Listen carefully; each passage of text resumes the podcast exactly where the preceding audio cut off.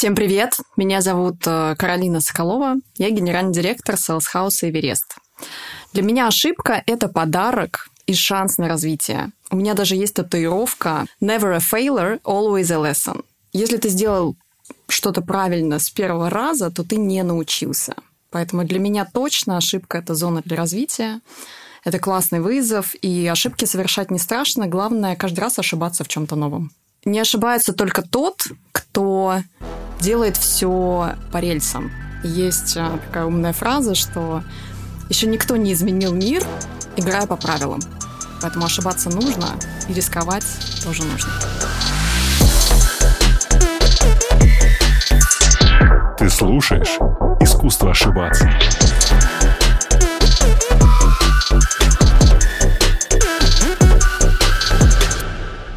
Каролин, привет. Большое спасибо, что ты пришла. Я думаю, это будет немного неожиданность в каком-то смысле для моих слушателей, потому что я не часто сюда приглашаю людей из делового-делового мира. Вот, но мне кажется, что это получится интересный разговор. Поэтому сначала надо, наверное, разобраться в том, что ты делаешь, потому что когда люди слышат слово sales house, они немножко такие sales what? Поэтому смотри, я хочу использовать самый базовый риторический прием, который есть. И учитывая то, что ты мама, спроси тебя, вот если бы твой ребенок спросил тебя, мама, чем ты занимаешься, как бы ты объяснила суть своей деятельности ему или ей? Я зарабатываю деньги на игрушки для моего ребенка. Наверное, это проще всего будет ей объяснить. Базово э, Эверест э, входит в состав большого телевизионного холдинга, это национальная медиагруппа, и является таким центром экспертизы и монетизации всех ресурсов, которые туда входят. Так, это не очень для шестилетнего, да. Да, это не слишком для шестилетнего, он посмотрит, скажет, мам, так, давай Мы зарабатываем деньги. Для... Кто-то смотрит телевизор, кто-то зарабатывает на том, что все смотрят. Ну, вы продаете рекламу для тех телеканалов, которые входят в национальную медиагруппу, правильно? Абсолютно верно. Один мы делаем а, спецпроекты. Например, да, Помимо этого, мы а, совершили такую диджитал-трансформацию в 2020 году, как и многие наверняка. И а, мы искали новые такие revenue streams для нашего бизнеса, потому что на что-то одно рассчитывать... Уже да? сложно, Уф. да. Ну, ладно. Ну, рекламщики вообще прошиты этим. Yeah, поэтому... Shit happens. А, собственно, мы сделали такой большой рывок в нашем диджитал-ресурсе. Мы развиваем онлайн на видеорекламу на всех наших сайтах. Мы подключили несколько OTT-платформ и создали такой большой рекламный кластер. О, слишком много сложных терминов. Так, давай, подожди. А, OTT-платформы в плане ты имеешь в виду Море ТВ? Море ТВ и Какие еще? Винк.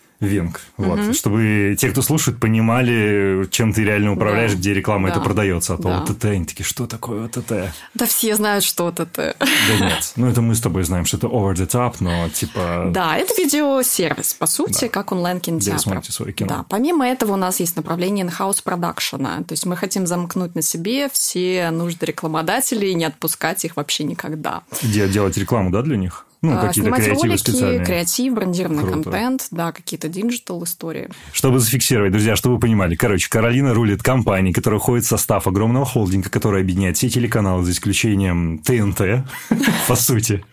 Ну, там еще несколько. Ну, еще несколько, да. И она руководит огромным количеством людей, которые продают там рекламу. Все, что вы видите, смотрите в телевизоре или в интернете, это вот все дело рук этой прекрасной девушки, которая всем этим заправляет. Exactly. Знаешь, когда я копался на твоем фейсбуке, потому что ты не одобрила мою заявку в твой Инстаграм, что, честно, затруднило мне подготовку. А я обратил внимание, Такой что... был план.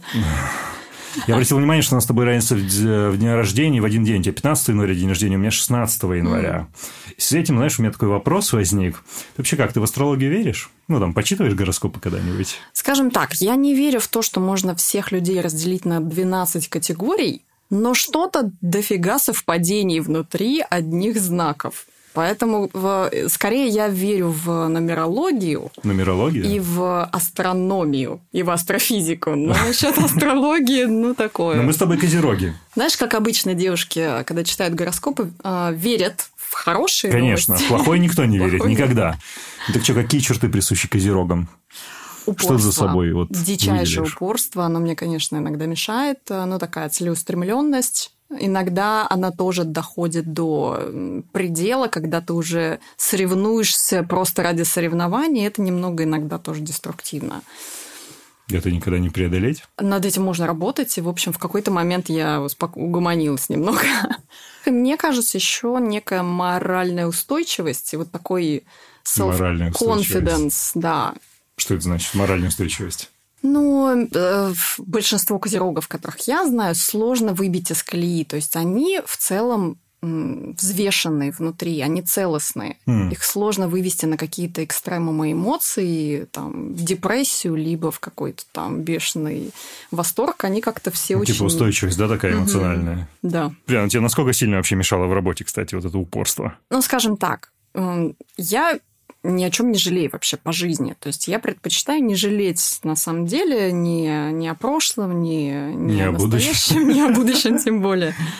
И у меня в, в молодости, да, там пока там я заканчивала школу, поступала в университет, в общем, каких-то выдающихся качеств ну, там, математических mm-hmm. или гуманитарных особо не было. Я, в общем, как-то, знаешь, так в семье была, во-первых, вторым ребенком, э, и, ну, так как-то от меня ничего толком не ждали. И когда, ну, правда, и когда вопрос стал, куда мне поступать, эм, я подслушала разговор родителей на кухне, что, мол, ну, давай там всех знакомых подключать, типа, сама она никуда не поступит. Меня это задело, я поспорила с отцом на 500 долларов, что я поступлю э, в университет. Причем я выбрала самый сложный факультет вообще для меня. Какой? Аномально сложный. Это экономический факультет МГУ с э, Жестко. адовой математикой первым же экзаменом. Да. Я его сдала по нижней границе, возможно, но сдала. И остальные там два экзамена сдала там практически лучше на потоке. И я поступила, и для меня это было вот таким вызовом, типа, в меня не верят, поэтому вот э, пошло все к черту, я всем докажу. Но это немного не нездоровая история, это чтобы на ней все время история, ехать. Говоря. Спасибо. То есть она мне помогла в каких-то моментах жизни. Я, во-первых, мастер спорта по гимнастике, например. И вот этот спортивный еще дух, конечно, мне от него сложно отделаться. Ну, в целом, как бы он помогает.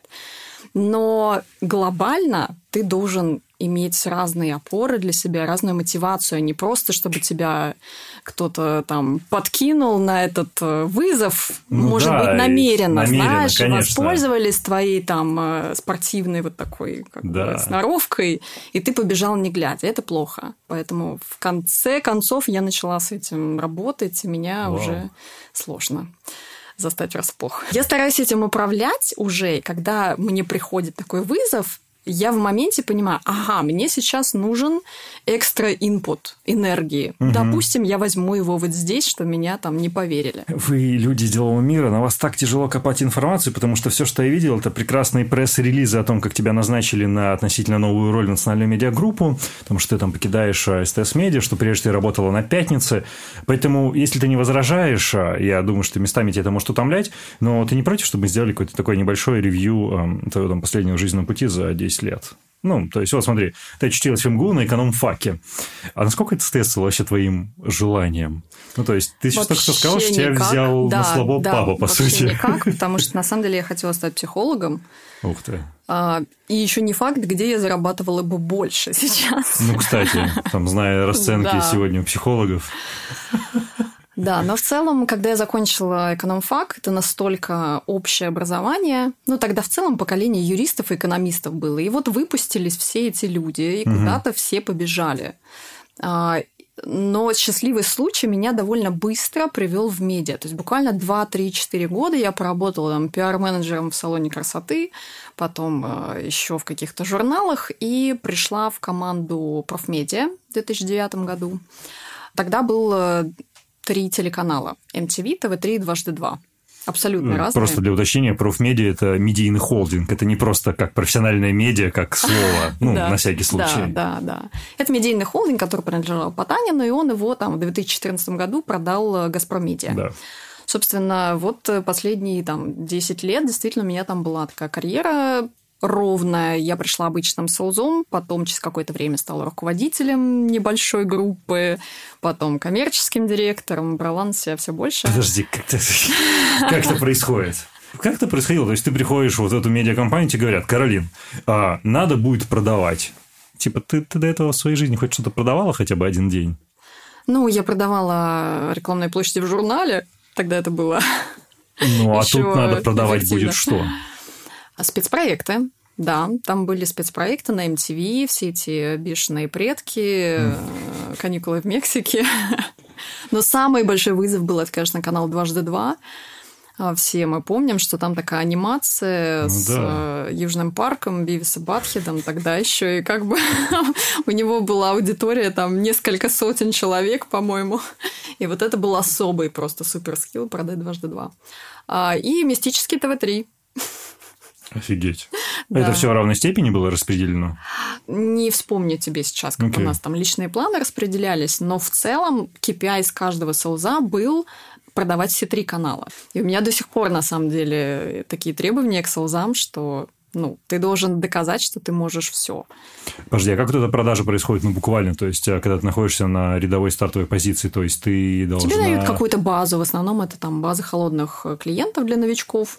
Ну, это какие-то, я не знаю, бренды, кто это? Бренды, косметика, гель для стирки, а, не знаю. Ты такая звонишь, типа, добрый день, там, меня зовут Ополаскиватель для рта, вообще Каролина, я там из профмедиа. Скажите, пожалуйста, с кем я буду поговорить вот по вопросам спецразмещений да, так и есть. на телевидении. Так и есть. Давайте мы сделаем вам э, предложение, как э, можно интегрировать вас в каникулы в Мексике. Слушай, вот смотри, а по своему опыту я знаю, что там в 8, в 9 из 10 случаев тебя посылают. Насколько сильно ситуация отличается или отличалась а, в том, чем ты занималась? Я пришла из прессы, поэтому мне казалось, что вообще я всесильна, потому что сейчас я продаю телека, ну так, в рекламном рынке тогда это считалось э, верхом эволюции вообще. Так, ну окей, смотри, а, ты начинаешь продавать, а, ты переходишь в профмедиа, ты начинаешь расти, становишься групп-хедом, не знаю, head of sales. Uh-huh, uh-huh. Как твои родители, кстати, реагируют на это? Ты с ними делишься этими успехами или это как-то параллельная история существует? Да нормально, ну как-то органически все происходило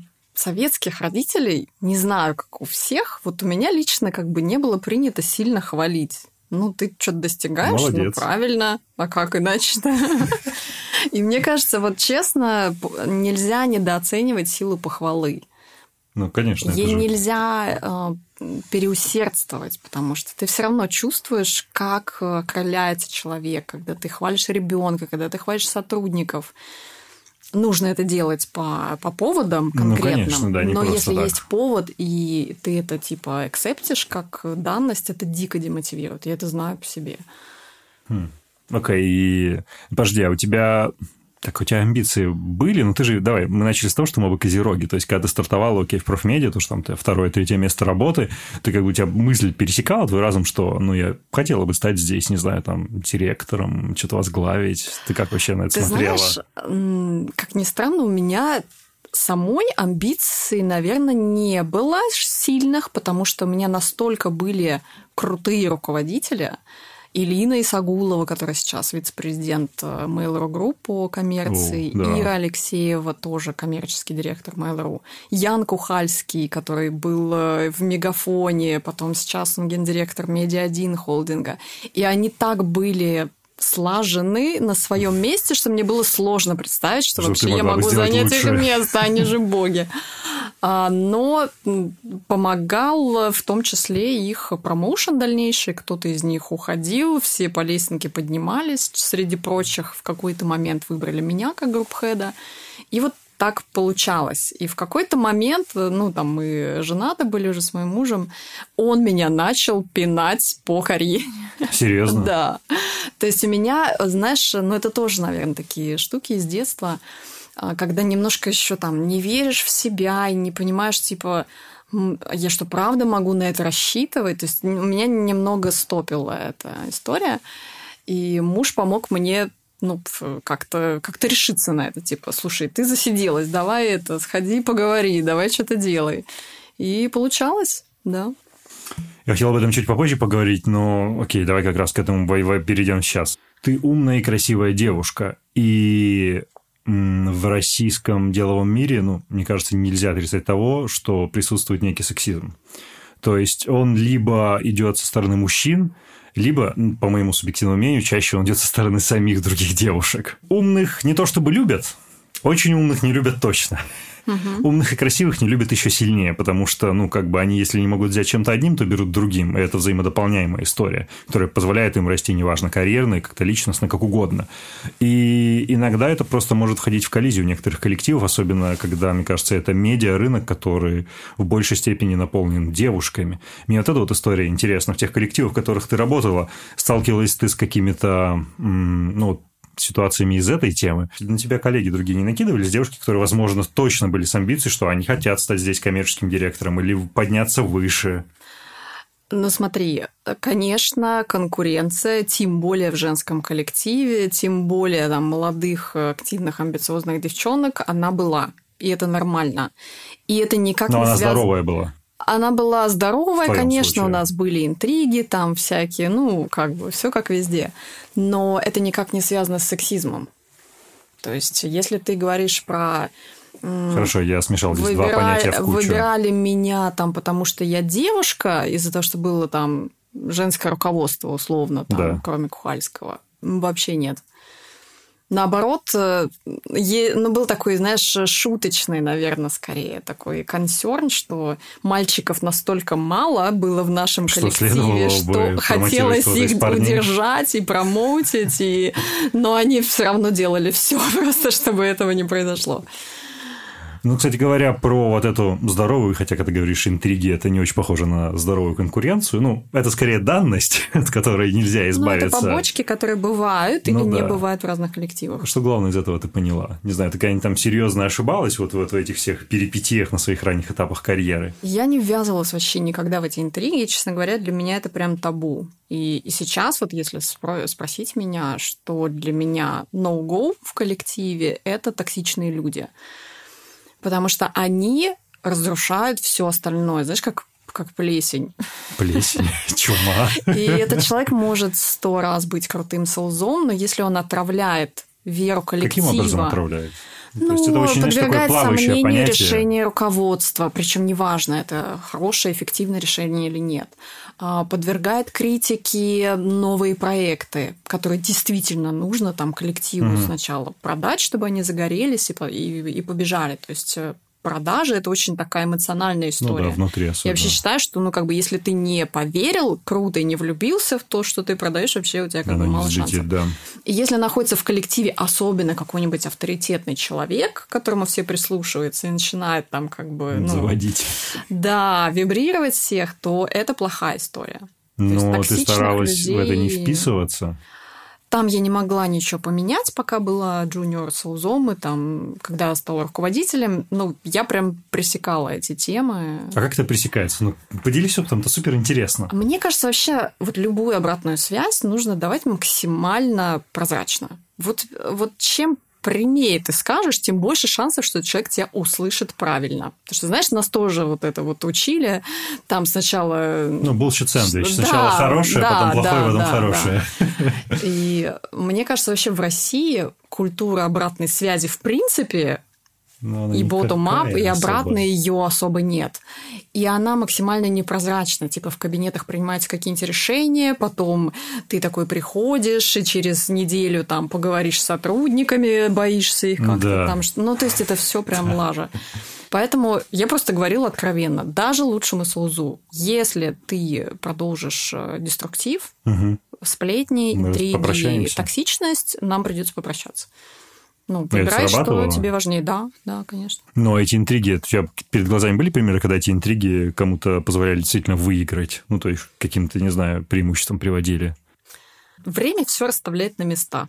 Поэтому М. даже если в были какие-то краткосрочки, и кто-то за счет этого там набрал Выезжал. очков перед руководством, все равно в долгую все выравнивало. Какое это было ощущение, когда ты впервые тебя назначили директором, и ты стала, ну, прям руководителем высокого уровня? Ты знаешь, это, это ломает очень сильно вообще всю твою, весь твой паттерн поведенческий, э, управленческий, вообще все. Потому что из суперсильного профессионала, в скобочках старшего СЛЗа, Мгм. ты становишься джуниором, в скобочках руководителем, без опыта. Да, это И, и все. И ты должен теперь, особенно если ты вырос из этого коллектива, это капец как сложно найти новый подход, перепридумать ваши отношения с теми людьми, с которыми ты только что работал на равных. Мгм. Вот. Но мне повезло, коллектив меня круто принял. У нас было голосование, собственно, за директора. Да? да, да, все было В прозрачно. смысле? Типа, кто станет главным? Да, кто станет руководителем. Был э, коэффициент больший у коммерческих директоров и генеральных. Мгм. Но они тоже голосовали. У нас было вот все так Прям такой. Мгм. Прямая демократия. Да. Ну, а что ты почувствовал, когда тебя назначили? Ну, тебя сломало это паттерна, не Ну, знаю, ну, восхищение, круто, восторг, да. удовлетворенность какая-то. Ну, ты не звучишь слишком такая уверенно вз- здесь. Взволнованность, скорее, что, что не хочется обосраться. Ну, то есть я привыкла быть звездой продаж, да, у меня там все получалось, и, и был такой как бы страх э, ошибиться. Ну, и как ты его преодолела? Или преодолеваешь? Я, честно говоря, не включала руководителя довольно долго. То есть я стала таким партнером, который помогает всем этим людям решить их проблемы. Из-за страха. А, Ну, ну нет, это как бы был не страх, а вот такая взволнованность. То есть ты находишь новую абсолютно амплитуду там для, Мгм. для своих э, скиллов.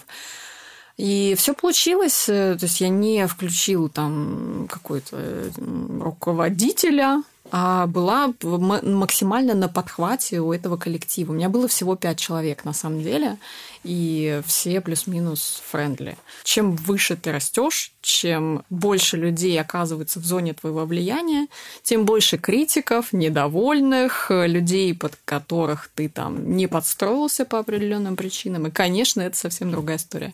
Поэтому мне повезло органически вот так развиваться. И к моменту 2014 года, когда нас купил «Газпром Медиа», это была совсем другая песня уже. Уже не было моих э, руководителей наверху. Я была одна, я была в ответе за весь коллектив, который на тот момент был в коммерческой службе профмедиа. И это была уже такая игра по-взрослому в большой воде. А до этого ты так не воспринимала, да? То есть Да, какое-то такое да, у семейное нас, ощущение был, было у нас был некое. семейный коллектив, и вот такое, да. И удалось довольно мягко интегрироваться в команду «Газпром Медиа». Мы нашли общий язык с новым менеджментом и работали дальше нашим таким бизнес-юнитом, продолжая строить семейные отношения. Блин, это все когда так супер сладко звучит, Каролин. да, ну, то да, есть, типа, да. знаешь, э, там, не знаю, другие там, девочки, девушки, женщины бы слушают такие, типа, блин, что за фигня? Какая-то сидит, э, в общем, сидит и такая, у нее все получилось, тут перешла, тут назначили, тут выбрали. Давай немного про обратную сторону, то есть, ну ты же пахала, когда ты была продавцом, ну ты пахала. Сколько Конечно. часов ты проводила на работе? У нас было примерно 10 встреч в неделю, таргет. Это по две в день. Да. При этом ты там утром, вечером по встречам, машины у меня не было, соответственно, нужно было таскать с собой ноутбук в лучшем случае, а лучше вместе с проектором, почему-то так было принято. Проектора. Да, такой прям, знаешь, как, э, Ну, я как небольшой телевизор. Да. Да, и мы со всем этим таскались там по, по всем промзонам, куда забрасывала наших странных клиентов. Ну да, они же не все сели каких-то там топовых да, в середине бизнес-центрах. дня ты должен прибежать в офис, э, налобать медиаплан, куда-то его отправить. При этом мы полностью с ЛЗы вели весь документооборот. А, Ну, то да? есть это прям О. была э, такая full сервис абсолютно работа. Сейчас, конечно, у нас по-другому все выстроено. Ты хорошо зарабатывала в тот момент? Ну, я имею в виду соразмерно тем усилиям, которые да, ты вкладывала. Да, да. Вообще с ЛЗы, мне кажется, это очень крутая профессия, потому Ну. что ты как напряжешь одно место, столько ты Ну и да, получишь. То есть потолка у тебя пожнешь. нет. Да, здесь можно сколько угодно там, э, не знаю, переводить стрелки на то, что у другого человека классная база, а у тебя нет. Ну, Это, кстати, важный фактор. Ну, это важный фактор, но в целом... Да, Фигня. да, да. Но меня прям круто мотивировали какие-то странные продажи. У нас там, не знаю, на ТВ-3 создали проект э, такой, знаешь, голос для фокусников. Вот как проект «Голос», вот так же было для фокусника. Ну, представляешь, и туда нужно было продать какое-то спонсорство. Там все прослушивания слепые. Ну. Да, с распиливанием. В общем, и мы туда что-то продали. И, и, в общем, первая сделка была моя с э, интернет-магазином всякого барахла для фокусов, которые, как сейчас помню, дали мне 800 тысяч рублей. То есть интернет-магазин тогда это уже было что-то странное. Ну да, 800 а, тысяч а, это дофига. 800 тысяч даже сейчас, как бы это большие ну, деньги. Да. И, в общем, они Большая мне по сделка. факсу прислали гарантийку, как сейчас помню. Вау. Да, и все такие, ничего себе, прям. Я помню, Кухальский приходит в э, переговорку и говорит, нет, ну вот вы посмотрите, вот вы мне все ныли, что это странный проект, что то Что-то Вот, видите? Ну, я такая, все. Но у тебя было когда-то ощущение прям, что все настолько ровно, что аж не хочется ничего менять? Или всегда было некое чувство того, что хотелось бы чего-то больше, более интересного, нового? Да, в целом, в целом был запрос на развитие, но, честно говоря, у нас индустрия менялась сильно. Ну, она, да, очень активно. Она в какой-то момент просто начала какими-то адскими темпами меняться, трансформироваться, там, диджитал и все такое. А, во-вторых, э, менялись вводные по активам. То есть MTV превратился потом в пятницу, пятницу. на этой частоте. Запустился новый канал, и это просто расхлопнуло совершенно новые возможности, новые задачи, нового картозию. Да, поэтому все менялось, и, в общем, постоянно были какие-то новые э, правила игры. Потом появился Газпром Медиа, тоже как бы все новое нужно там с новыми людьми все простроить, э, там просить промоушена, искать новые какие-то направления. Да, мне в какой-то момент загорелась э, лампочка с карьерным ростом уже осознанно. я захотела развиваться. И как происходил этот переход, э, собственно, ну, позже в национальную медиагруппу? А, сработал, наверное, имидж потому что, как я потом уже выяснила, ну, с, с уходом генерального директора Эвереста Лёша Толстоган да. перешел в НРА, а, освободилась позиция, и порядка двух месяцев на нее был э, кастинг. И смотрели по такому шорт-листу, по списку, который так, был составлен авторитетными людьми, и, в общем, наша Ольга Паскина на него ориентировалась. Я была в этом списке. Не знаю, кто меня туда добавил, но вот сработал такой индустриальный, наверное, какой-то мой посыл, имидж. То есть ключевой я оказалась в этом списке. Дальше меня позвали на встречу, чисто познакомиться. Я, в общем, пришла с посылом, что, собственно, я люблю свою работу текущую, очень круто, рада познакомиться, там легенда индустрии, что, собственно, хотите. Вот, ну мы так э, порассуждали. Вообще, на самом деле, такие индустриальные токи были про то, куда развивается телек, как, как это будет через пять лет, э, да, там какой-то руководитель и все такое. Поэтому мы... Это была всего лишь одна встреча, по Это сути. была одна встреча, мы разошлись, и, в общем, через пару дней случился офер. Да ладно. да. Ну, ты знаешь, как ты я удивилась сейчас... этому? Я удивилась, да, да. Ну, то есть э, на такую позицию, когда в твоем периметре такие огромные активы, такая ответственность, э, сложный, очень такие легендарные директора на активах, это Слава Муругов, да. Володя Тюлин. То есть я думала, что будет какой-то next step уже знакомство с ними, и потом уже как-то там 100-500 встреч и кругов. Но вот как-то Ольга прочитала, что я должна найти к ним подход. И кажется, что я должна с этим всем справиться. Ну, в общем, это был такой кредит доверия, конечно, и такой промоушен для меня, который меня потом ввел в состояние такого экстаза и аффекта, и действительно прям я перформила как не в себя. Ну, ты с легким сердцем отпускала «Газпром Медиа», когда переходила? Или это решение далось тебе очень тяжело? Далось тяжело, да, прям тяжелее, чем я думала, потому что мешали семейные узы внутри коллектива. Я очень туда вросла. И когда ты развиваешься в одном коллективе а, от и до... Фигурально, я подумал, буквально. Это нет, нет, нет, да. Мне вот э, коллектив и такая наша там слаженность, семейственность, и то, что я там выросла, и мы вот все, и как же они без меня, там вот это все. Я, конечно, рефлексировала какое-то время. Э, помог муж, опять же, который вообще максимально рациональный человек. Он такой, в смысле, о чем ты думаешь? Пора, пора переходить. Это же, это же охренеть, какой промоушен, вообще амплитуда, развитие, перспективы, типа вообще пошли. И все, да. Ну, то есть реально вот с момента встречи до выхода на новую работу прошло там две с половиной недели. Офигеть. Да. Ну, это супер быстрое назначение. Да, Такое да, очень редко происходит. Да. Обычно 10 тысяч встреч случается. И, конечно, ну, дофига кто не верил очень многие удивились, потому что, ну, действительно такой как бы переход, во-первых, от конкурента прямого. Да, абсолютно. Во-вторых, ну, такой существенный рост. То есть там я уже не отвечала не за три канала, а за шесть, десятки тематических, диджитал, огромная команда, которая была в шоке вообще от моего назначения. У них тоже была тепличка такая, где все росли внутри. А тут первый раз кто-то пришел, еще какая-то блонда, чего не ждать. Они наводили справки, бедные. Я правильно понимаю, что до этого как раз а, господин Толстоган сколько ты роль занимал? 10? Да, лет 15, 14, 14 лет, кажется, да, он занимал эту позицию. Вот, так что у меня был, конечно, такой эм, sharp start, это называется. Sharp start. Ты так восприняла? Да. Как тебе проходил первый день, ты помнишь его? Конечно. Я единственное, что помню, это первый день, потом полгода я не помню а потом уже начинает Расскажи про первый день. Именно с точки зрения эмоций. Ну, э, ну, я пришла, собрала весь коллектив в open space.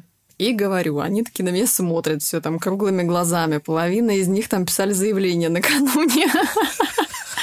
Ну, то есть, да, там прям как бы, ну, не половина, конечно, несколько человек, с которыми я работала в профмедии, там, ну, были солзы, которые перешли. они тебя знали А уже. они меня знали и написали заявление уже просто там все. А, я их собрала в open space, и, ну, такая небольшая там предпосылка. У меня было две недели, как раз когда я подписала офер до того момента, как я вышла, чтобы постараться перепрошить себя потому что это совсем другая история. Это другой коллектив. А, нельзя туда приходить, э, пытаться всем понравиться, задружиться. И, наверное, через это как раз мне удалось завоевать их доверие, что я не пыталась с ними как-то перейти на неформалку какую-то, типа, угу. ребята, все классно, там, сейчас погнали. Я сказала, что все, да, я сюда пришла, Э, делать вместе нам лучше, чем по отдельности. У меня вот такие-то мысли, задачи, давайте вместе обсуждать. И в целом они такие смотрят, даже не дышат. Я говорю, и вообще, это мне тут страшно, потому что я новенькая в классе, а вы тут слаженной командой. Вот, ну и так выдохнули, заулыбались, и как-то дело пошло. И на самом деле, опять же, они мне там дали большой кредит доверия, потому что очень многое а, объясняли, помогали, открывали. То есть можно принять же человека по-разному. Конечно.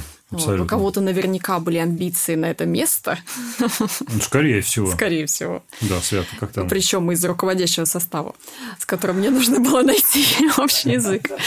Да, так что все круто сложилось. А, я сейчас ни с кем не дружу но выстраиваю но очень это выбор, не дружить, а просто профессиональные отношения сохранять. Профессиональный контур. А, они понимают, что они могут прийти ко мне там в любой момент, э, посоветоваться, там, предложить вариант решения, мы там все разрулим. И они видят, как я вкладываюсь. И, наверное, это тоже, конечно, там, подкупает, что, что мне не все равно, я хочу вывести Эверест в супер крутой лидерский sales house. Ты уже набрала высоту с точки зрения внутреннего ощущения? Ты чувствуешь себя уверенно на своей позиции сейчас?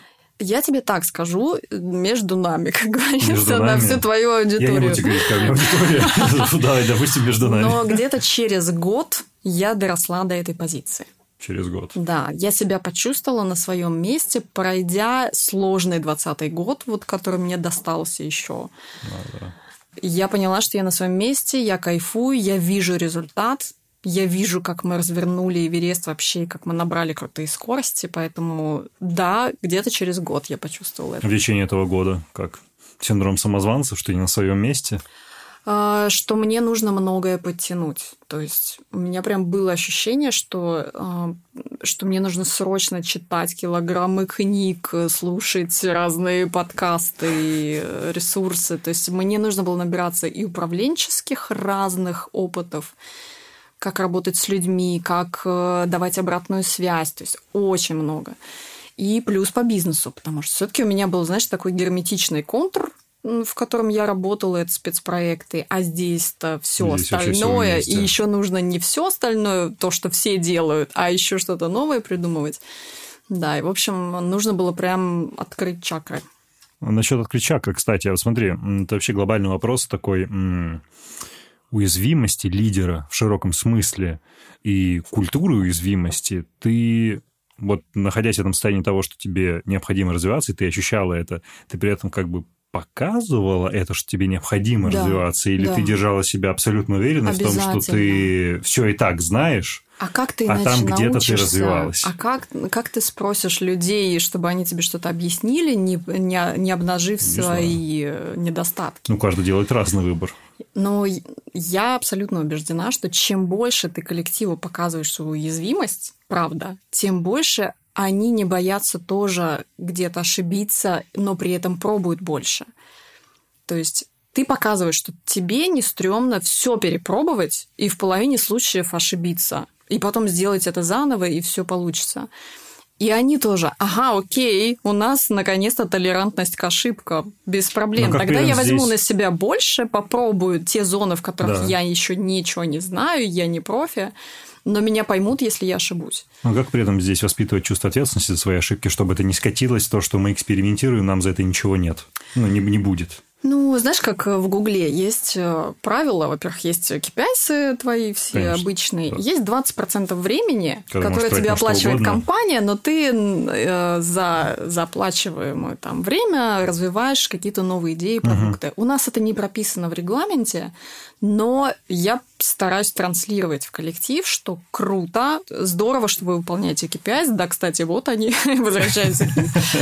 Но это мало. То есть мы, а, особенно в нашей индустрии медиа, особенно в текущей ее просто бесконечной трансформации, нельзя стоять на месте, нужно вообще все время как бы предлагать рынку что-то новое.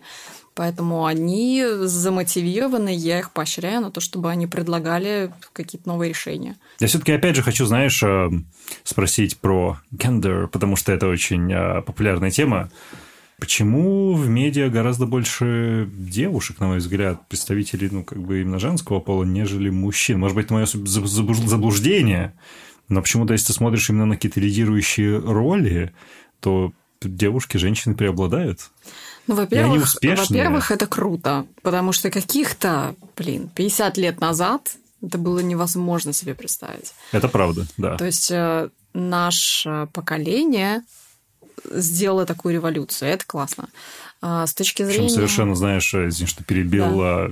Как-то бесшовно, незаметно. Бесшовно, абсолютно. Про это никто не кричал. Да, Про да. это никто не подписывал петиции, не было культуры отмены. Просто все как-то флипнулось, да, и все. Да. Это порядок вещей. Это говорит о нашем э, уровне развития. Но, конечно, мы понимаем, что это там в основном Москва, Питер, и, ну и там впоследствии уже города-миллионники, потому что ну, медиа вообще тут сосредоточено. Да. В целом, как причина, наверное, как предпосылка, скорее про то, что медиа это очень people's business, а женщины, девушки, они традиционно с более развитой эмпатией. И, наверное, по карьере делать а, такие шаги а, мягкие или резкие кому-то проще, наверное, девушкам. Да. Но, слушай, никто не отменял Old Boys Club, и, конечно, в советах директоров все еще процентов 20 только женщин. Но в целом ты, ты видишь э, женщин на вот руководящих позициях, и ты понимаешь, что они не просто так там. В 99% да. случаев, что они шарят, извините, что они пашут. И они этого добились, потому что... И очень хорошо видно, кто развивается, а кто сидит на лаврах. Ты как не сидеть на лаврах в таком случае, Каролин? Ты знаешь, э, моя мотивация складывается там, из двух факторов. Во-первых, я очень money motivated. Правда. И, и наверное, я рад, что ты так... Скажи это по-русски, пожалуйста. а, я люблю деньги. Зарабатывать, Класс. тратить. Мне кажется, деньги это да. В медиа деньги это эквивалент твоего профессионализма. Да, сто процентов к сожалению, есть в России профессии, где высокая экспертиза, но низкая заработная плата, и там врачи и учителя сильно недооценены. Но в медиа, правда, чем больше ты зарабатываешь, Значит, скорее всего, ты больше разбираешься, либо ты умеешь себя продать. Мгм. что Ну тоже да. круто. Да. А, Поэтому э, деньги для меня такой классный эм, бенчмарк и фактор. И, и муж помог, кстати говоря, мне подружиться с деньгами, потому что мне было всегда стеснительно вообще как бы просить там повышение и говорить вообще о деньгах. Да, но сейчас я абсолютно fine с этим. Если я чувствую, что я взяла на себя больше, и это сработало на выручку компании, на, на конкретные там результаты, иду и говорю, смотрите, кажется, я стала И ты стоить просишь больше. свою долю? Да. Нет, ну, Ну, не долю, долю, а в там увеличение каких-то своих стимулов, еще чего-то. Да, да. Вау. И я прям всех призываю этого не стесняться, потому что ты потом такой, что так можно было? Всего-то. Ну, то есть, если ты реально берешь на себя больше и есть крутой результат, то точно нужно идти. Вообще не идти на компромиссы, ничего не бояться. Так, окей. Ну, вот сейчас к Второй- основному вопросу, когда на почетный лаврах, окей, для да, тебя второй это фактор для меня это безусловно интерес к тому, что я делаю, такая влюбленность. То есть вообще нужно быть влюбленным в, во все, что ты делаешь там и, и про семью, и про хобби, и про работу. И сейчас мне помогает, помогают новые направления. То есть я сама, то есть я задалась целью, чтобы Эверест воспринимался инновационным, экспертным, визионерским. Мгм. И что для этого нужно? Нужно круто, круто иметь экспертизу в том, что уже есть. Да. Нужно видеть, что будет через пять лет, а сейчас это довольно сложно, интересно, как бы все.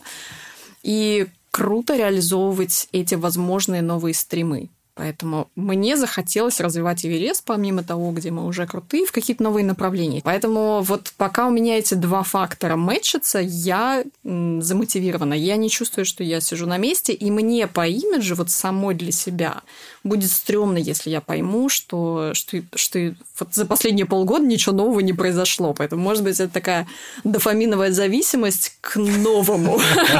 Ну, в какой-то степени, скорее всего, да. А ты успешно себя считаешь в итоге? Почему нет? Ну, я должен тебе ответить, не знаю, ты мне в Инстаграм не добавила, я не знаю, все твои внутренние переживания, если они там есть. Ну, как ты рефлексируешь на эту тему. Не, ну серьезно, из каких критериев для тебя бы это складывалось? Я у всех это спрашиваю, ну, меня, очень интересует. Критерии успешности? Да, твои собственные. Сколько я зарабатываю, как меня воспринимают люди, это и коллектив, и индустрия. Ну и, наверное, такой, знаешь, э, минутка тщеславия, как эм, то есть степень моей медийности, Мгм. как, э, как меня заметно в индустрии. Насколько это заметно, да. да. да. И вот, наверное, такой пазл успешности. А это не бьет в обратную сторону? То есть то, что сейчас перечислил, это все очень внешние критерии. Ну, окей, деньги это то, на что ты влияешь сама там через твои знания, через твой опыт, там тяжелую работу, окей, но вторые вещи, они такие очень...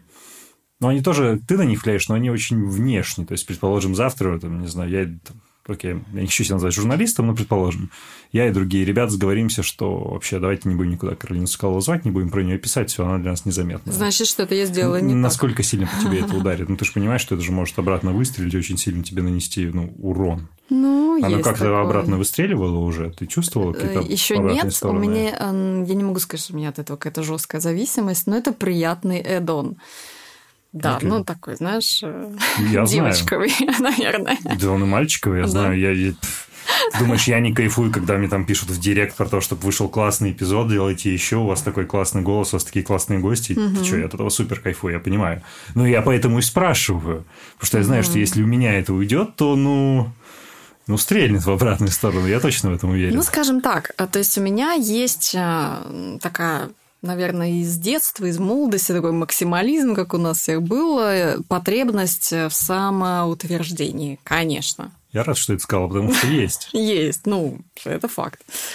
Но, скажем так, со временем он перешел в просто в, в здоровое какое-то дополнение, если тебе все прет от работы, и плюс как бы там про тебя пишут какие-нибудь статьи, приглашают в классное интервью, ну, здорово, да, это приятно.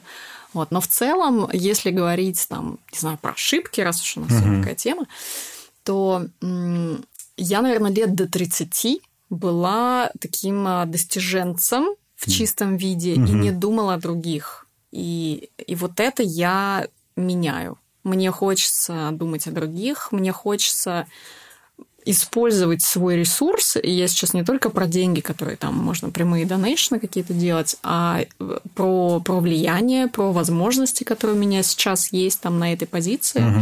И хочется делать мир лучше. Как бы Когда это... трансформация в тебе произошла ну, типа, именно в 30? Ну, Что-то, что ну, щелкнуло примерно, да, примерно так. То есть, ну, конечно, это какие-то, знаешь, фазы развития такого да, вертикального как личности, когда ты понимаешь уже, что тебе не просто так дается все это по жизни. Это может там, опять же, как ты сказал, показаться легко кому-то весь мой путь, что он так, в общем, у меня сложился ну, органически. органически. Возможно, да. да. То есть наверняка кому-то это было сложнее. Но значит, я должна это ценить, и я должна понимать вообще, что я сейчас имею, как я могу этим воспользоваться. И вот у меня пришло какое-то такое сознание сверху. Это очень интересно, потому что ну, у меня окружение ребят, в том числе девушек, вот они, они сейчас достигаторы, да, то есть мне 26, им тоже 25-26, угу. а мы сейчас все достигаторы, то есть кто-то может быть более духовно развит, да. кто-то менее, и я с интересом наблюдаю ну, со стороны, когда что-то щелкнется, да. когда как бы да. каждый из нас начнет больше думать о других об окружении. Угу. Вот, да, и... да. Вот правда, у нас какое-то поколение таких достиженцев, и в какой-то момент этот тумблер перещелкивается, такой, блин, а это я вообще-то не один. Ну, это как-то связано с тем, например, когда ты стала мамой, допустим, это не связанные вещи здесь? Ты знаешь, да, да, это тоже повлияло. Мама я стала позже, там, в 33 примерно. Но да, то есть здесь меня накрыло еще сильнее с точки зрения, как улучшить мир для моих детей. То есть, что я могу сделать, чтобы, чтобы они жили в мире, чтобы, чтобы не было войны, чтобы ну, это очень важный вопрос, люди да. разворачивались к друг другу, чтобы они помогали, чтобы они воспринимали других детей и людей, а, ну, не знаю, там, инклюзивных, непохожих, чтобы они не показывали пальцем, чтобы они все это воспринимали нормально. Mm-hmm. И это вопрос к нам, вопрос к поколению текущему, и, и ну, молодых родителей, и будущих родителей. Это очень важно, какой культурный код ты посадишь э, в своих детей. Такими они и будут, правда. И когда я задумываюсь, э, что я хочу сделать, я хочу сделать что-то, что повлияет на мир лет через сто. Потому что я вложу это в своих детей, а они строят следующие поколения, ну, да, наше будущее. своих детей, и так это будет развиваться. Да, да. Прикольно. Давай вернемся к более насущной теме. Мы вернемся к этому глубокому философскому вопросу, у нас еще дофига времени. А, вернемся к деньгам. Деньги очень трепещущая тема. Я тебе писал, когда мы готовились к этой записи, о том, что я обязательно спрошу про всякие дорогие аксессуары. Я должен про них спросить. А, я должен отметить, что Карина сидит в прекрасных часах Rolex Datejust, мне кажется. Вот. Если вы читали Пелевина, вы можете сказать, что, типа, да, я бедный человек, если я разбираюсь хорошо в дорогих часах там была такая строчка. А, ты отлично верила, что ты донашиваешь их за мужем. Так и есть. Женские версии тоже? Потому что вчера, когда я листал Facebook, там были в том числе и женские модели. Же, смотри, первые роликсы я купила себе, правда, ну там практически там с первых э, зарплат руководителя, когда я им стала. Это были какие-то винтажные роликсы 20-летней давности. Вот давай, я хочу про это спросить. Ведь ага. они же имеют некоторое символическое значение для тебя, мне кажется. Ну, это же ведь была некая ну, цель, наверное, для ну, тебя. Ну, конечно. У меня не было самоцели Ну, я имею цели купить роликсы. Да, но это такие, знаешь, э, цацки, цацки которые, да. как, как у мормонов, некие знаки, которые ты видишь там в людях, и ты такой, понимаешь, что ты свой вроде как ага. в этом клубе. Но это на самом деле полная фигня. Полная ну, фигня. То есть я к этому стала относиться намного с большим юмором, чем раньше. Ну, вы поняли это и так. В эпизоде «Два шмоточника». Последние два года я заказываю большую часть люксовых вещей из одного крупного онлайн-бутика. И знаете, что меня поражает больше всего? Доставка. С момента оплаты заказа до его получения иногда проходит три дня – как вы думаете, что я чувствую, когда не могу получить что-то в пределах Москвы в течение дня? К сожалению, меня просили не материться. Поэтому я всеми руками за те сервисы, которые могут помочь бизнесу сделать доставку, слепое неуправляемое пятно чем-то классным, что будет радовать клиентов. Именно для этого создана Яндекс Доставка – Сервис, который помогает бизнесу не только организовать экспресс-доставку за один или два часа, но и развиваться вместе, создавая лучший процесс доставки. Неважно, что вам нужно отправить и какого размера. В сервисе есть пешие курьеры, легковые и грузовые автомобили. И даже с холодильником. Все это поддерживается технологиями Яндекс.Го, застраховано на 500 тысяч рублей и, главное, уже проверено крупными розничными компаниями. Чудо ли это? Определенно да. Делайте свою доставку лучше. Ссылка в описании, ну а мы продолжаем. Да, конечно, там в 20-25 лет ты супер аддиктед к, ко всяким, э, ну, материальным. Ты много цацик скупила за время с 25? А, моей ошибкой было то, что я скупала много дешевых шмоток, много каких-то, ну, цацик, которые совершенно вообще, ну, год, два, три живут, и yeah. все. Нужно, блин, инвестировать один раз в классную вещь. Это те же самые затраты, если взвесить их. Ну, долго, если посмотреть. Да, да, все, что ты скупаешь 5 лет в H&M, и там несколько базовых классных вещей, там, не знаю, в Ральф Лорене хотя бы, то просто по качеству и по внешнему виду они не выходят из моды, и они для тебя работают довольно долго. Вот. Но в целом, как бы сейчас я, я прям, ну, то есть для меня цацки – это такая самоирония. Я, я уверена, что 99% не понимают этого по мне. А расскажи про это. Ну, в смысле, в чем самоирония? То есть, когда ты мне про это писал, я тоже не до конца этот пункт понял. А, ну, я тебе так скажу. То есть, когда я вижу девчонок, на которых много всего, чаще всего это вот, ну, такое желание прям доказать всем вокруг, что она ну, много богатая, стоит. Да, Неважно, что под ну, этим. Да. Да, я понимаю, что, что это определенные такие как бы ритуалы, которые созданы в нашем обществе. И иногда я их надеваю все целиком. Не знаю, вот я сегодня иду в Большой театр, но я точно знаю, что, что я там буду самая не, ненарядная. Сто процентов.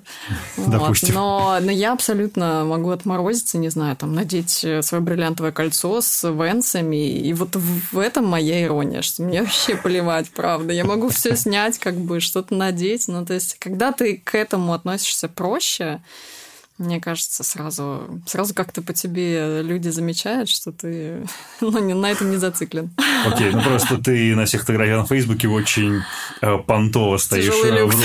Ну, там даже не тяжелый люкс. Ну, нет, там тяжелый люксом не пахнет, там скорее часы выделяются, потому что ты да. как так прям а. очень серьезно стоишь, и часы всегда в кадр. Вот это такой Потому что Facebook еще некоторое время назад, до того, как там нас общий, общий друг наш представил друг другу, а предлагал, типа, добавьте Каролину Соколову друзья, я такой, типа, ну, кто это? Там захожу, и там просто ну, стоит такая блонда, и там часы светятся, такой, думаю, окей, интересно, интересно. Да, но если так по-честному, в сухом остатке, что мне просто нравится. Мне нравятся классные часы, мне нравится классная обувь, ну, с обувью, опять же, сейчас там время компромиссов таких и, и разнополярных э, трендов, ну, типа, абсолютно. ну, Nike опять, там Air Max в моде. Как Конечно. Бы. И ну, это часы. просто безвременно. Да, но в, у меня еще есть одно хобби, я ипотека и диктат. Ипотека? Ипотека просто... Вот, эм... В смысле, я еще не ослышался. Ипотека, да, кредит на недвижимость. Да, да, да. То есть я в самом своем эффективном состоянии, если я в ипотеке. Ты сейчас серьезно? Абсолютно. То есть э, я ну, скажем так, наверное, это такие корни э, из моего порыва обеспечить детям классное будущее, поэтому да. я инвестирую в недвигу. Но, кажется, я на это начинаю подсаживаться, потому что как только мы там покупаем какую-нибудь квартиру, мы ее выплачиваем через какое-то время, я сразу же беру другую ипотеку, потому что в этом процессе ты не тратишь ни на что. То есть мне настолько не хочется отдавать деньги банку, что я просто все туда вкачиваю, не тратя на себя ничего. Я знаю по себе, если я без ипотеки, то я там, ну, просто деньги куда-то деваются. Поэтому ипотека – это супер классный скилл для тех, кто Блин, хочет э, планировать мысль, да. или научить себя там что, жесткой типа, ты берешь ипотеку, если у тебя с головой все в порядке, то у тебя все переключается, и ты там его начинаешь да. быстро выплачивать за да. пару лет. Да. При этом у тебя все очень хорошо сразу Поэтому, с планированием. честно говоря, я перестала тратить глобально на какие-то там цацки или еще что-то, потому что я все время в ипотеках. И просто когда мы заканчиваем одну, муж такой говорит, да господи, уймись, дай пожить полгода нормально. Ну, я говорю, слушай, вот прямо сейчас такое предложение, прям, ну, правда, надо брать рынок. Кайфец. Видишь, как меняется, надо все. Понятно. Ну, то есть, типа, весь тяжелый люкс, который ты хотела скупить, ты уже скупила? Нет. Нет? Нет. Какие у тебя цели еще остались? Да нет у меня целей по, по, по каким-то... Я не знаю, ну что, что обычно? Какие-то браслеты Cartier? Сережки ну, это Ван тоже Клифф баян. или что? Ну, такое, Баян? да. Что, но, но я какие-то- выбираю какие-то бренды не, не ультра известные. Например? Либо я делаю на заказ у ювелира вообще. Вот это, кстати, О. тоже прикольно. Прикольно. А я, наверное, даже знаю девушку, с которой ты, наверное, здесь в Москве работаешь, а Дарья Волкова Дарвол, нет? Ты Нет. с ней не сталкивалась нет, никогда? Нет. Окей. Это отдельная история для подкаста, как я пытался продавать а, рубины из Мозамбика в Москву. Вот, вот он маленький тизер, про который я никогда, может быть, не расскажу. Я думаю, что не только у меня и у слушателей есть вопрос в течение всего подкаста, а кто твой супруг? То есть, чем он занимается? Так- такой продвинутый Ну, человек. не Ты можешь рассказать пару человек. деталей? Ну, хотя бы окей, в какой сфере он работает? Чем он Его занимается? зовут Александр. Он, э, в общем, всю свою профессиональную сознательную жизнь работал в консалтинге. Ну, это большая четверка. Мгм. И он козерог, кстати. Да, как и мой ребенок, в принципе. Ну и семья у вас. Да, да, нам повезло. Но мы знаем, по крайней мере, как в какой, в какой момент э, уйти и в какой момент подойти к друг другу. Ну, окей, да, А, консалтинг. поэтому он э, очень круто разбирается в финансах, он э, строит там финмодели, операционные системы, трансформации компаний, слияние поглощений, то есть прям Понятно. такие большие штуки, которые вообще я, мой мозг на это не натягивается. Мне кажется, все... Ну, я тебе говорил, у меня вначале был вопрос относительно того, как... Насколько тяжело или легко приходится находиться в отношениях, где один партнер, например, сильнее или слабее друг друга карьерно. Но я так понимаю, что вы карьерно примерно на одном уровне находитесь, и поэтому вас этот вопрос, в принципе, не касается. Ну, скажем так, в разные периоды времени кто-то из нас сильнее по карьере, кто-то Ну, чуть- чуть на слабее, чуть втором, ниже, да. месте, но это абсолютно не важно. То есть у нас полнейший патриархат в семье. То есть вы никогда не Я- скатывались в конкуренцию между Нет, другом, учитывая, что нет, вы козероги Нет, вообще нет. Вообще нет. То есть в тот момент, когда мы приняли решение, что мы семья, появился абсолютно общий интерес. Вау. И, и все. То есть все мои там успехи, он понимает, что все это наш успех. Точно так же в обратную сторону. Но при этом, да, то есть я меняю роли. Я прихожу домой, я выключаю всего своего руководителя, и я Серьезно? жена. Да? Да, могу там готовить, не знаю, принести, отнести, там еще что-то. То есть я прям вообще как бы выключаю и отстегиваю все свои. Насколько легко тебе удается переключаться между этими ролями? Абсолютно легко, потому что вообще-то я такая. То есть я, ну, там, за мужем. М. И мне абсолютно не хочется быть на первых ролях. Вот, скорее я нашла в себе с помощью моего мужа новую вот эту роль, как бы амбициозной, карьерной, там, Мгм. девицы. Блин, ну это вау, это Да. очень здорово. Да, Потому что, мне кажется, это большой вызов уметь переключаться между этим. да. Потому что если домой придут два босса, мне кажется, это Ну, к это микромировой войне, которая будет происходить там в пределах же, квартиры. когда, когда сильный разрыв, и когда там жена дома сидит, и только один контур интересов, тоже, наверное, сложно. Не знаю. Ну, то есть у нас нам помогает то, что мы, в общем, самодостаточные, самостоятельные личности, и нам нечего делить особо. И никогда не было, даже когда вы познакомились. Ну, понятное дело, там, конечно, у всех там в первые несколько лет притирка, как бы. У меня это были первые серьезные отношения, у него тоже, поэтому А, мы там искрили как надо. Вот, ну, все хорошо. Не, я просто чувствую некий вайб того, что мы плюс-минус с тобой на одной волне достигаторства. Я примерно понимаю, что значит искрить. Поэтому это достаточно... Я примерно могу понимать, о чем идет речь. Да, это отзывается. Это прям очень хорошо. А знаешь, что еще мне было интересно относительно успеха, успешности и всей этой истории? Ты говорила, что, ну, ты сказала, что ты money driven, это для тебя стояло и стоит на первом месте. Но тебе деньги все еще приносят удовольствие? Давай так. Да, конечно. Приносят. То есть не было какого-то порога, когда ты стал относиться к этому как именно деньги, которые зарабатываешь ты себе. Угу. Не деньги как успех компании, угу. как рост выручки, угу. которые как результат твоей работы, угу. а деньги, которые приходят тебе на твои личные счета. Да, конечно. Они тебе приносят удовольствие, то есть конечно. ты радуешься, такая типа, да, о, да, класс. Да, да. да я только вошла во вкус вообще. Серьезно. Ну, почему нет? Ну, просто, знаешь, часто говорят о том, что, условно, ну, знаешь, как-то теория убывающей полезности, что чем больше у тебя становится какой-то вещи, какой-то, в общем, чего-то в жизни, то резко сокращается полезность, пропорционально убывает факультет экономики, кстати, uh-huh, uh-huh, uh-huh. которая я тоже имею отношение. Но, естественно, деньгами ровно точно так же. То есть, в какой-то момент у тебя переключается, что деньги перестают значить так много, например, с точки зрения полезности для тебя. Они стали для меня критерием успешности, как я уже да. говорила, поэтому для меня вот э, это тоже определенная амбиция. Я вошла в некую там высшую лигу, да, топ-менеджеров, угу. и мне хочется больше зарабатывать. Я понимаю, что, что еще большой задел есть еще куда развернуться, конечно. Ты как CEO, типа ты своих детей ты часто видишь? Типа у тебя все нормально с балансом дня? Вижу. Не, ну в плане удается сбалансировать, потому что там, не знаю, ты там в 7 уходишь с работы вечера, например, там дома ты стабильно в 8, Сейчас намного проще, потому что абсолютно какой-то гибридный формат работы. Да, я стараюсь там, не знаю, по пятницам хотя бы делать себе хоум-офис, и, конечно, ты там ну, между зумами все равно там ты, ты видишь ребенка. Но у меня, у меня вот с дочкой такая связь, что на самом деле она меня правда видит меньше, чем всех остальных. Но если, если я есть, то я сразу в первом приоритете. О. Это просто меня растворяет.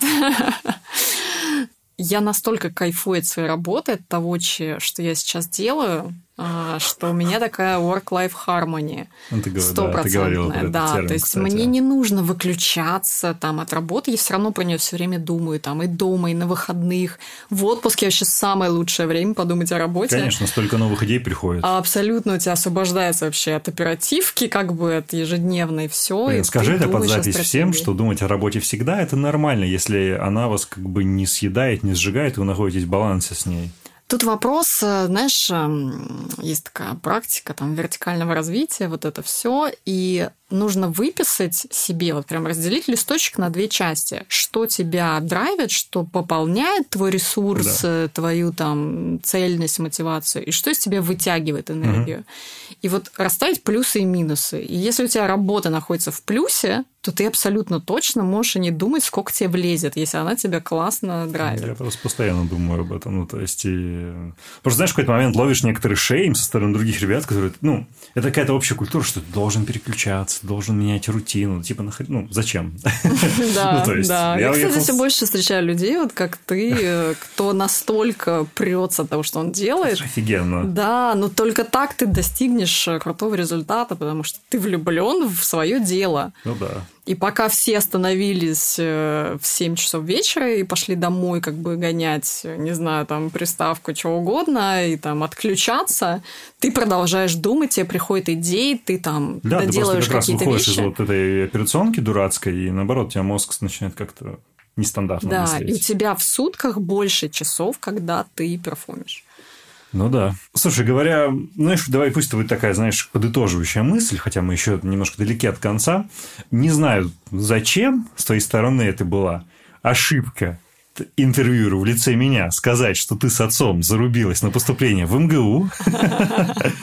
Но потому что, блин, это же ведь это, наверное, уже исходя из моего личного опыта, это больше, чем просто зарубиться с отцом. Это все равно некоторое с моего, там, с твоего разрешения, могу сказать, некоторая травма в отношениях с отцом, потому что, значит, ну, тебя же не ожидает тебя условно ничего, а в тебе все равно воспитывали соревновательный дух, от тебя ожидали очень много, и, в принципе, то, что ты выросла достигатором, это и есть проявление этого.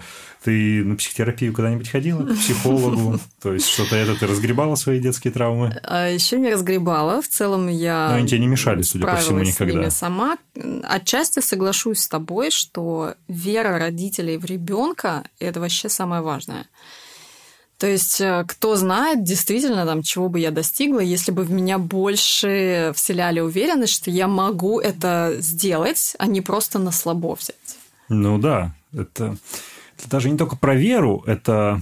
Я не хочу передергивать, действительно, я не, ну, такой, знаешь, дисклеймер, я не в деталях там твоих отношений с родителем, но я просто могу предположить, что в целом эта тема даже шире. Это вопрос некоторой любви в широком смысле, знаешь.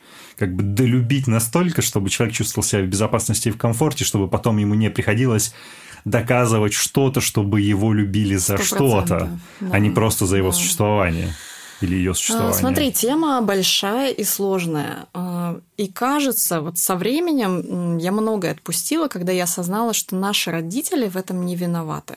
Ну, Но такие же люди, да? Они... Это такая, знаешь ну, некая необразованность и безграмотность на тему психологии детей, о которой наши родители вообще не задумывались. Ну, Почему? Да. Потому что их родители прошли войну, и им точно да. было не до этого. Не до этого. Совершенно. То есть, правда, мы еще там 70, э, сколько, 5 лет назад, 76, ну, мы еще воевали, и это поколение, мы поколение второе, по сути, Второе, да, третье, после, да, да, да. После наших э, дедушек. Угу. Ну, ну а, их какой в этом нельзя. детей вообще как бы может идти речь? Совершенно ну, там, Советский Союз отменили, все побежали зарабатывать деньги, и, и в это вообще как бы все были в ужасе, бежали в разные стороны. И, конечно, а, с появлением ребенка я такая, знаешь, испытала там разные чувства. С одной стороны, еще больше там э, вопросов появилось к родителям, почему вот как бы было по-другому. А с другой стороны, я понимаю, что все, как бы я могу сделать то, как я это вижу. Я считаю, что ребенка нельзя залюбить. Его нужно залюбить вообще до зрачки. И всех детей, неважно, там первый, второй, третий. То есть э, любовь это огромный ресурс, который у ребенка дальше на всю жизнь. Это его уверенность в себе, это его зона безопасности. Он наполнен все. То есть вот это ты точно можешь ему дать. Да, у меня мало времени на, на семью и детей, но в то время, которое у меня есть, я пытаюсь э, вложиться полностью. Это вопрос вот не количества, которое ты проводишь с ребенком, просто там э, мотая коляску по паркам, сидя в телефоне. Это ну, тоже да. как бы ты проводишь время с ребенком, типа.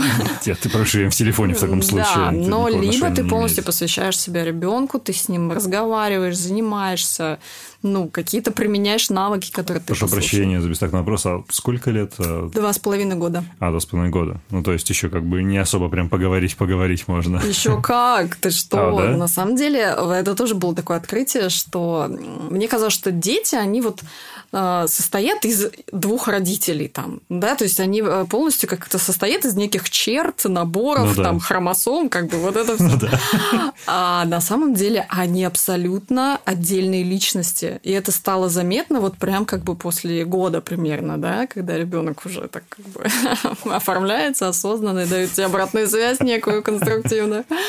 Вот. И я поняла, что она вообще просто отдельная личность со своим характером. То есть я абсолютно проводник то есть я помогла ей появиться, и все, она мне не принадлежит, она отдельная личность, и я могу только максимально вложить в нее там, ту уверенность в себе, в которой она будет дальше развиваться. Крутяк. Угу. Блин, совершенно другой разговор пошел. Надо было сразу говорить про материнство. Про бизнес пошли, ты сидишь такая, да, деньги, деньги. Начали говорить про твою дочь, ты вон как оживилась, блин. Просто стратегически неверный выбор темы у меня, как обычно. Что по самый конец мы стали говорить про то, что тебя реально драйвит. Вот где да, лежит да. страсть Поэтому на самом ошибки деле. наших родителей – это для нас абсолютно lesson. Но ты понимаешь, да, условно, что там твои родители с тобой сделали, ну, условно, ну, не то, что сделали, а какие ошибки они допустили, и которые ты бы не хотела повторить, ты например. знаешь, а, как это, в масштабах поколения у меня вообще все было круто. Супер. Мне дали классное образование. У нас была там скажем, целостная семья, родители, родители развелись, то когда мне было там около 20 лет. Но было много всего, много вопросов именно с точки зрения там, воспитания во мне личности. Сто процентов. Okay. Ну, так что мне как бы грех жаловаться, но я делаю определенные выводы уроки, воспитывая своего ребенка. Ну, просто очень интересно, как а, CEO на работе, будет ли он там, знаешь, таким в хорошем смысле CEO для своего ребенка, и типа будет ли, ну, как бы... А, это очень также профессионально важно, подходить к его кстати, замечать, что у тебя на работе те же самые дети э, тех смысле. самых родителей, которые забивали на воспитание в психологии детей. И также вылазит в работе. И когда ты видишь, э, ну, в людях чуть больше, чем они пытаются показать, когда ты видишь э, их какие-то там внутренние там, вопросы к себе, к развитию, да, какие-то там, ну, может быть, комплексы. То есть ты помогаешь им эм, найти себя, и ты где-то файн-тюнишь то, что у них было недоделано. Ну, возможно, тебе следовало пойти учиться на психолога. Ну, в продаже это психология. Ты так считаешь? Сто процентов. Слушай, я в конце пользуюсь таким небольшим uh, dirty триком, который я почитал в книжке Эрика Ньюзума. Я про это уже... А, мы это вырезали. Да, я почитал книжки Эрика Ньюзума. Это был генеральный продюсер подкастов на NPR, National Public Radio Америки, национальное общественное радио. Генеральный продюсер запустил большое количество очень популярных американских шоу. Uh, он там рекомендует в конце интервью задавать такое, знаешь, пространство для маневра своему гостю, спрашивать... Uh, как вы думаете, что люди больше всего не понимают там о вас, о вашей работе, о вашем продукте, о чем угодно? А я бы хотел спросить, как ты думаешь, Каролин, что люди больше всего не понимают о том, чем ты занимаешься? Mm. Недопонимают, возможно. Скорее всего, э, люди думают довольно линейно, что мы э, продаем тупо рекламу. Вот, наверное, это самое такое распространенное заблуждение, которое может быть. То, что мы создаем целую там вселенную. Не люблю слово экосистема. Сори. Но да, мы строим большой бизнес за пределами того, что у людей понимается в классическом смысле рекламы. То есть мы хотим, честно, мое желание, чтобы рекламы стало, может быть, меньше, и, скорее всего, она станет дороже, но чтобы она была интересной, чтобы она была полезной, чтобы она не отторгала, а наоборот, э, ну, что-то за собой несла. Поэтому, наверное, вот мне хочется там что-то сделать для того, чтобы лет через пять э, у людей было это понимание, что мы не просто продаем рекламу, там рейтинги какие-то или там рекламные ролики, угу. что мы создаем ну, некий education. Да, мы помогаем по там, консюмеру, не знаю, покупателю определиться, но это мы делаем не через зомбирование, а через э, классный такой правильный посыл. Круто. Круто. Большое спасибо. Блин, мне кажется, это был очень хороший разговор. Спасибо тебе. Yeah.